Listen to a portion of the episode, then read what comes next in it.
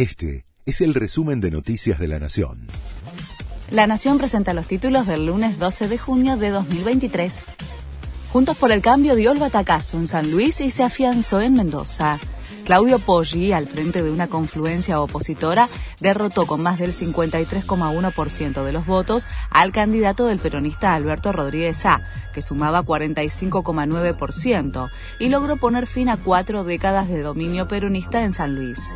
En Mendoza, donde se realizaron las PASO para gobernador, el radical Cornejo se impuso con 25% frente a Luis Petri, que obtuvo cerca del 16% de los sufragios dentro del Frente Cambia Mendoza que logró 42,6% de los votos.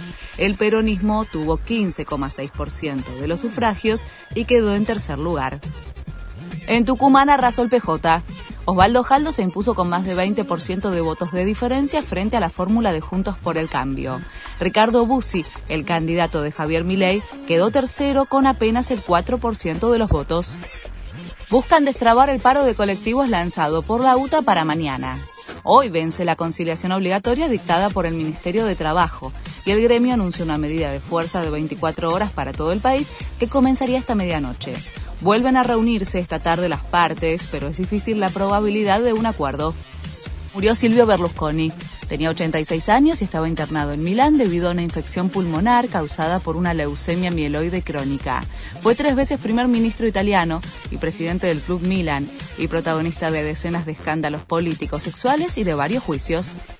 El Mundial Sub-20 movilizó 415.000 turistas que gastaron más de 93.000 millones de pesos en todo el país. Durante el torneo, que consagró a Uruguay campeón de la categoría por primera vez en su historia, ingresaron 233.000 extranjeros, a los que se sumaron 182.000 locales. Hubo altos porcentajes de ocupación hotelera en las provincias sede de la competencia. Este fue el resumen de Noticias de la Nación.